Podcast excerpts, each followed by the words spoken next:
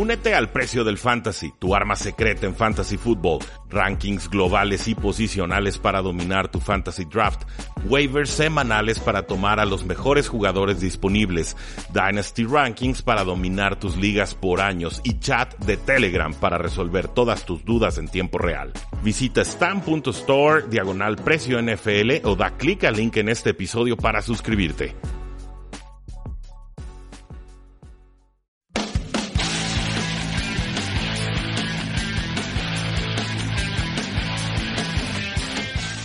Saludos a todos y bienvenidos a un programa más de Tres y Fuera, donde la NFL no termina y nosotros tampoco. Mi nombre es Rudy Jacinto, muchas gracias por acompañarnos como siempre. Me encuentran en Twitter como arroba paradoja NFL. Como les prometimos, vamos a tener nuestro quinto episodio de la semana, pero recuerden que a cambio tienen que suscribirse en nuestro canal de Tres y Fuera en Facebook, activar notificaciones, ver primero para eh, que le puedan dar comentarios, likes, shares, etcétera a, los, a las publicaciones y así pues más gente pueda ver lo que estamos haciendo. También los invitamos a unirse a nuestro correo, a nuestro mailing list. Entran a tresyfuera.com y de inmediato les va a aparecer eh, un pop-up, una pequeña publicidad, invitándolos a dejar su correo electrónico. Esto para que reciban cada lunes o martes, estamos todavía considerando la fecha, información exclusiva y análisis especializado sobre la NFL, así como todos los contenidos que semana a semana se están acumulando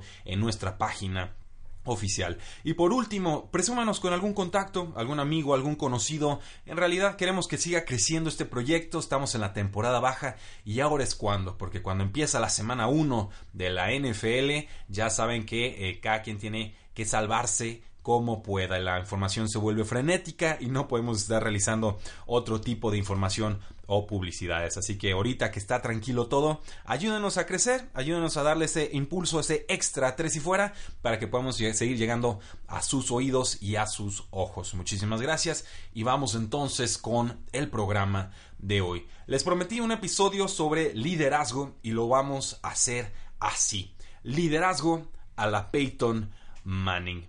¿Qué significa esto? Todos conocemos a Peyton Manning, coreback histórico, jugó en Tennessee, con los Colts, por supuesto, sumamente eh, dominante. Sus duelos contra los Patriots de Inglaterra fueron de época. Sufre una lesión grave en el cuello, tienen que eh, pues hacer una operación, una fusión de vértebras prácticamente tiene que salir de los Indianapolis Colts por una situación eh, salarial. Saliendo de esa lesión, los Colts hubieran tenido que pagarle, no recuerdo si unos 20, unos 25 millones de dólares, que en aquel entonces era absolutamente impensable. Entonces, Irsay se disculpa con el jugador, el jugador lo entiende de, del dueño y pues básicamente se consume un divorcio que ninguna de las dos partes quería. Más de 10 equipos, creo que 11 se interesan por Peyton Manning. Llega a los Denver Broncos, eh, ahora sí que por el impulso y la confianza que le transmite John Elway, otro quarterback histórico, y llega y gana un Super Bowl más de forma muy distinta como lo había hecho con ese primer Super Bowl que, en el que gana a los Osos de Chicago. Ahora gana con su inteligencia, ahora gana con su astucia, gana gracias también al esfuerzo, por supuesto, de todos sus compañeros y gana también con un brazo que ya estaba sumamente debilitado. El mismo Peyton Manning reconocía que ya estaba casi fuera de la liga, pero le alcanzó todavía para ganar ese segundo anillo en su carrera. Entonces, no creo nada descabellado decir que Peyton Manning fue y sigue siendo uno de los líderes más importantes en la NFL. ¿Cómo le hizo entonces para llegar y para mantenerse en la cima? Pues bueno, la idea de este episodio surge a partir de un podcast de nombre Move the Sticks, que es este tiene de anfitriones a Daniel Jeremiah y a Red Lewis, personajes bastante reconocidos en los Estados Unidos, y ellos asistieron a una conferencia de Peyton Manning en el Entre Leadership Summit 2019. Llevaron su libretita, llevaron papel, pluma y su atención, por supuesto, y compartieron cuáles fueron las reflexiones de Peyton Manning. Yo las bauticé las leyes de Manning y dicen así. Regla número uno no excusas, no explicaciones. Un quarterback y líder no debe dar excusas ni justificaciones cuando algo sale mal. Acepta la crítica y haz lo posible por arreglarlo. Hazte responsable de tus fracasos. Eh, es fuerte, me parece fuerte esta, esta regla porque el primer instinto de cualquier persona es hay un problema, no es mi culpa. El problema es de otros, el problema es de ellos, el problema es de las circunstancias, es el universo, todos conspiran conmigo, yo hice mi parte, ¿por qué no están saliendo las cosas? Etcétera, etcétera, etcétera. Eh, según Peyton Manning, un líder no puede darse el lujo de pensar de esta manera. Un líder tiene que creer que está en su rango de acciones y posibilidades el cambiar las cosas. Si algo no está saliendo bien, si algo está saliendo mal, si estamos tropezando, si hay una circunstancia adversa, pues es responsabilidad del líder ver qué demonios está sucediendo. Eh, regla número dos. Si el líder está tranquilo, el grupo estará tranquilo. Eh, lógico, hay pánico, hay problema, hay caos, todos voltean a todos lados y es, se complican las situaciones, no hay claridad de ideas y pueden suceder cosas bastante, bastante desfavorables. En el caos del juego, el coreback no puede perder la cabeza ni el enfoque, tiene que transmitir seguridad y por eso se habla muchísimo de que el coreback tiene que ser un líder de vestidor y hay muchos tipos de liderazgo, no todos tienen que ser los que le gritan y agarran del collarín a los compañeros, ¿no? Y que casi casi lo azotan contra vestidores. Hay otras formas de liderazgo, hay otras formas de transmitir, pero lo importante es que el líder reconozca que en todo momento está siendo observado por los suyos. Entonces la forma en la que él reacciona será la forma también en la que su equipo reaccione. Regla número 3. Lo pequeño importa. Empieza cada pretemporada con lo más básico. En el caso de Peyton Manning, esto era recibir un snap. Algo tan sencillo como recibir el balón de su centro era la forma en la que Peyton Manning se mentalizaba y empezaba a prepararse cada inicio de temporada. No empiezas la nueva temporada donde terminaste la anterior, sino desde abajo, es decir, los éxitos o fracasos de la temporada pasada ya no importan y ya no existen. Es temporada nueva, borrón y cuenta nueva, tabula rasa, hay que trabajar desde abajo para llegar hasta arriba. Regresa constantemente a los fundamentos antes de construir sobre ellos. Y por eso se habla tanto de los fundamentos, de lo básico, de la esencia. Hay formas muy rebuscadas de complicar entrenamientos y técnicas y tiros y pases y recepciones y demás, pero si tú cuidas las bases, entonces sí podrás mejorar y desarrollarte de forma constante. En el momento en que descuidas esos puntos fundamentales, estás haciendo que los cimientos de lo que sea que estés haciendo, en el emparrillado o fuera de, empiece a tambalear. Regla número 4. Nunca lo sabes todo. Aunque creas que lo sabes todo, siempre estás aprendiendo y siempre estás creciendo. Y no hay nadie tan sabio que no pueda aprender algo de cualquier persona y no hay nadie tan ignorante que no tenga algo que enseñar a cualquier persona. Entonces hay que tener una mentalidad de crecimiento, hay que tener ese entusiasmo juvenil, hay que tener esa sed por aprender y por hacer bien las cosas.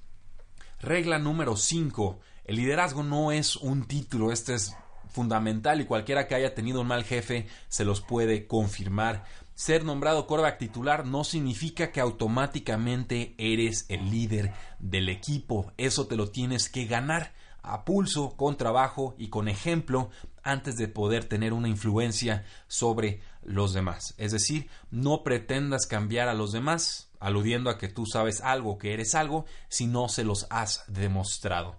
Hay que comprobar antes de intentar hacer cambios. Y sobre todo, y esta frase es trilladísima y lo usa muchísimo en elecciones cuando pierde su candidato, el cambio está en uno. Hay una verdad en esa frase. Primero tenemos que cambiar nosotros y la forma en la que vemos y cambiamos e implementamos cosas en el mundo para entonces poder pensar en crear un círculo de influencia en el cual podamos generar un cambio. Regla número 6. Sé callado y humilde, sobre todo cuando inicias. No trates de cambiar todo antes de demostrar lo que realmente vales. Va muy ligado a la regla anterior. Construye respeto y relaciones con tu equipo antes de tener derecho a ser un líder con opinión. Es decir, no opines si no sabes de qué demonios estás hablando. Regla básica importantísima para ganarse el respeto de los demás oídos abiertos, boca cerrada, hasta saber dónde estás parado. Recuerden que se nos dieron dos oídos y una boca para escuchar el doble de lo que hablamos. Regla número 7. La preparación reduce los nervios. Presión es lo que sientes cuando no sabes lo que haces. Me gustó mucho esa definición de la presión. la preparación ayuda a no sentir presión. Más vale tener demasiada que muy poca preparación. Entonces, si estás nervioso, practica, mejora, enfócate eh, implementa técnicas de respiración. Esa es una técnica muy básica de los budistas que a mí me sirve mucho, se las comparto. Si estamos alterados, nerviosos, enojados, etcétera, inhalamos profundamente por la nariz. Retenemos unos cuantos segundos y exhalamos por la boca. Lo hacemos tres veces y de mí se acuerdan, no hay forma en la que puedan seguir igual de nerviosos o igual de enojados. Regla número 8. Practica como si estuvieras en el juego. Jugamos como practicamos, eso es regla básica, decía Johan Cruyff, nunca lo olvidé. Yo en los entrenamientos eh, los implemento, los practico como si fuera una final, para que la final entonces parezca un entrenamiento. Hay jugadores superestrellas que entrenan mucho más duro de lo que juegan porque al entrenar duro están ampliando su espectro de dolor, el dolor que son capaces de soportar y la tensión que el cuerpo también puede sufrir. Cada repetición, cada práctica, cada entrenamiento vale su peso en oro. Entrégate a la práctica sin importar lo que hayas logrado. Si mejoras un 0.01% cada vez que practicas, a la larga se va a notar esa diferencia. Regla número 9. Ten un plan para cada situación. Esto es, importantísimo y es básico. A veces nos vamos de, boca contra los problemas en lugar de dar un paso hacia atrás y tratar de ver cuál es la verdadera raíz de los problemas. La misión del coreback es resolver los problemas que presenta la defensa, sea cual sea. Coreback sin audibles o alternativas o cambios de jugadas no son buenos corebacks. Entonces hay que llegar con un plan, pero si ese plan no funciona, también hay que tener contemplados escenarios distintos y formas en las que podríamos reaccionar. Regla número 10. Las tres claves de un equipo de campeonato. Ahí les van. La clave 1 es encontrar personas que encajen en tu cultura. La 2. Si tienes a la gente correcta, tu grupo se mantendrá unido ante los problemas. Y la número 3. Quien practica mejor, juega mejor.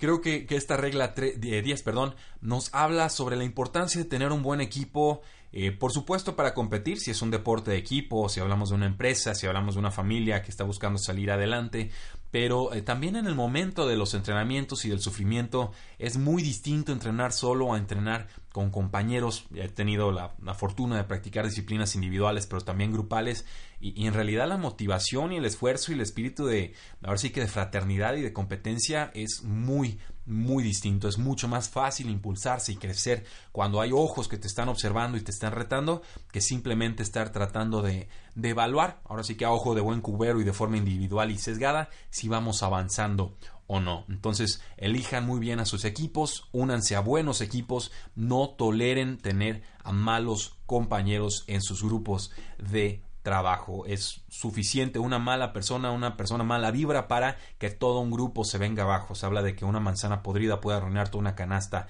de manzanas. Entonces, los grupos se trabajan, la cultura y las formas de ser de los grupos se trabajan, es difícil, es un esfuerzo constante, hay tropiezos, pero eh, es bien bonito, créanmelo, cuando tienes un grupo en el que puedes confiar ciegamente y casi casi puedes depositar tu vida en ellos. Estoy seguro que Peyton Manning eh, tuvo esos grupos en su vida y por eso fue quien fue y logró lo que logró. Regla número 11. Desquita tu sueldo. Cuando Peyton Manning fue seleccionado por los Colts, le preguntaron qué haría con su nuevo sueldo. Su respuesta fue ganármelo. ¿Qué tal? Cualquier otro hubiera dicho comprar una casa a mi novia o a mi madre, comprar un carro, pagar mis deudas, etcétera, que son todos puntos muy válidos, pero yo nunca había escuchado a alguien que dijera voy a ganarme el sueldo que ya me dieron. Eso es, una mentalidad eh, muy particular, muy distinta y nos habla de que nunca hay que creernos todo lo que el mundo nos dice que somos. Hay que estar aterrizados, bien centrados Claro, agradecer los cumplidos, pero no tragárnoslos de lleno. Y por supuesto, escuchar las críticas, pero tampoco tragárnoslas de lleno. Sí, y otro eh, punto importante, si a alguien no le tomaríamos un consejo, pues tampoco hay que tomarle la crítica. Y esto aplica sobre todo cuando estamos en redes sociales y hay quienes quieren eh, tumbarnos. Los comentarios hay que tomarlos de quien vienen y hay que desquitar el sueldo. Desquitar el sueldo significa trabajar todos los días por esa meta a la que nos comprometimos eh, sea individual o sea colectiva. Regla número 12. Conoce a cada miembro de tu equipo. Y ojo aquí, ¿eh? el equipo es muy amplio, no es nada más el equipo con el que pasas la pelotita y entrenas y se ensucian y demás. Equipo pueden ser entrenadores, equipo pueden ser los padres de familia que apoyan a, los distintos jugadores, equipo puede ser el utilero, el, que cuida el vestidores, los que hacen mantenimiento de campo, el, quien, el, recepcionista que te deja entrar al emparrillado, etcétera. Hay que, hay que ver realmente cuál es nuestro equipo próximo, pero también cuál es nuestro equipo más general o global. Cuando juegues, asegúrate de cuidar a quienes cuidan de ti.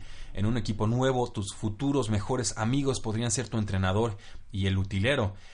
Pese a estar retirado, Peyton Manning aún mantiene su amistad con su entrenador y utilero de la Universidad de Tennessee. ¿Por qué? Porque el entrenador está obligado a, que mejorara Peyton Manning y el utilero era el que se encargaba de que todo su equipo estuviera en orden, el que acomodaba el, balón, el que pues obviamente le cuidaba el uniforme, el casco, el que se encargaba de los traslados y la logística de sus materiales, etcétera. Entonces hay que recordar el nombre de todas las personas que trabajan por tu éxito y por el de los demás. Esto es difícil, no, es fácil acordarse de los nombres de todos, pero hay que hacer un esfuerzo, hay que, hay que escuchar los nombres de las personas y tratar realmente de memorizarlos y de inmediato empezar a usar esos nombres con las personas para que se nos graben de mejor eh, manera. Regla número 13, básica y fundamental, la comunicación directa es clave. Las cosas se dicen de frente y aunque no nos gusten, así es como otros nos van a respetar. Si vamos de frente, evita hablar mediante terceros. Si tienes un problema, arréglalo, directo con esa persona. No es fácil, pero es correcto y así es como se vive de forma íntegra. Regla número 14. Cuando vas perdiendo en el cuarto cuarto, evita las jugadas negativas. Una idea muy interesante, el impulso natural de la gente es voy abajo, tengo que anotar rápido a la de ya. Y esto es una forma en la que el pensar en el resultado y no en el proceso nos sabotea. Habla, por ejemplo, el, superestrella de la NBA de los eh, Warriors, eh, Stephen Curry, sobre cómo en aquella final que perdieron contra los Cleveland Cavaliers, Kyrie Irving anota un tiro de tres eh, tremendo y eh, lo primero que piensa Stephen Curry es se la tengo que regresar. Y él sabía que esa era la mentalidad equivocada, pero le gana el momento, agarra la pelota, busca desesperadamente anotar. Dice después ya con la cabeza fría, eh, tenía un, duelo ahí que me gustaba, pero forcé mucho el tiro, creo que me pude haber hecho una colada, haber esquivado al jugador, anotado dos puntos, volvíamos a defender y entonces tendríamos oportunidad de ganar la final.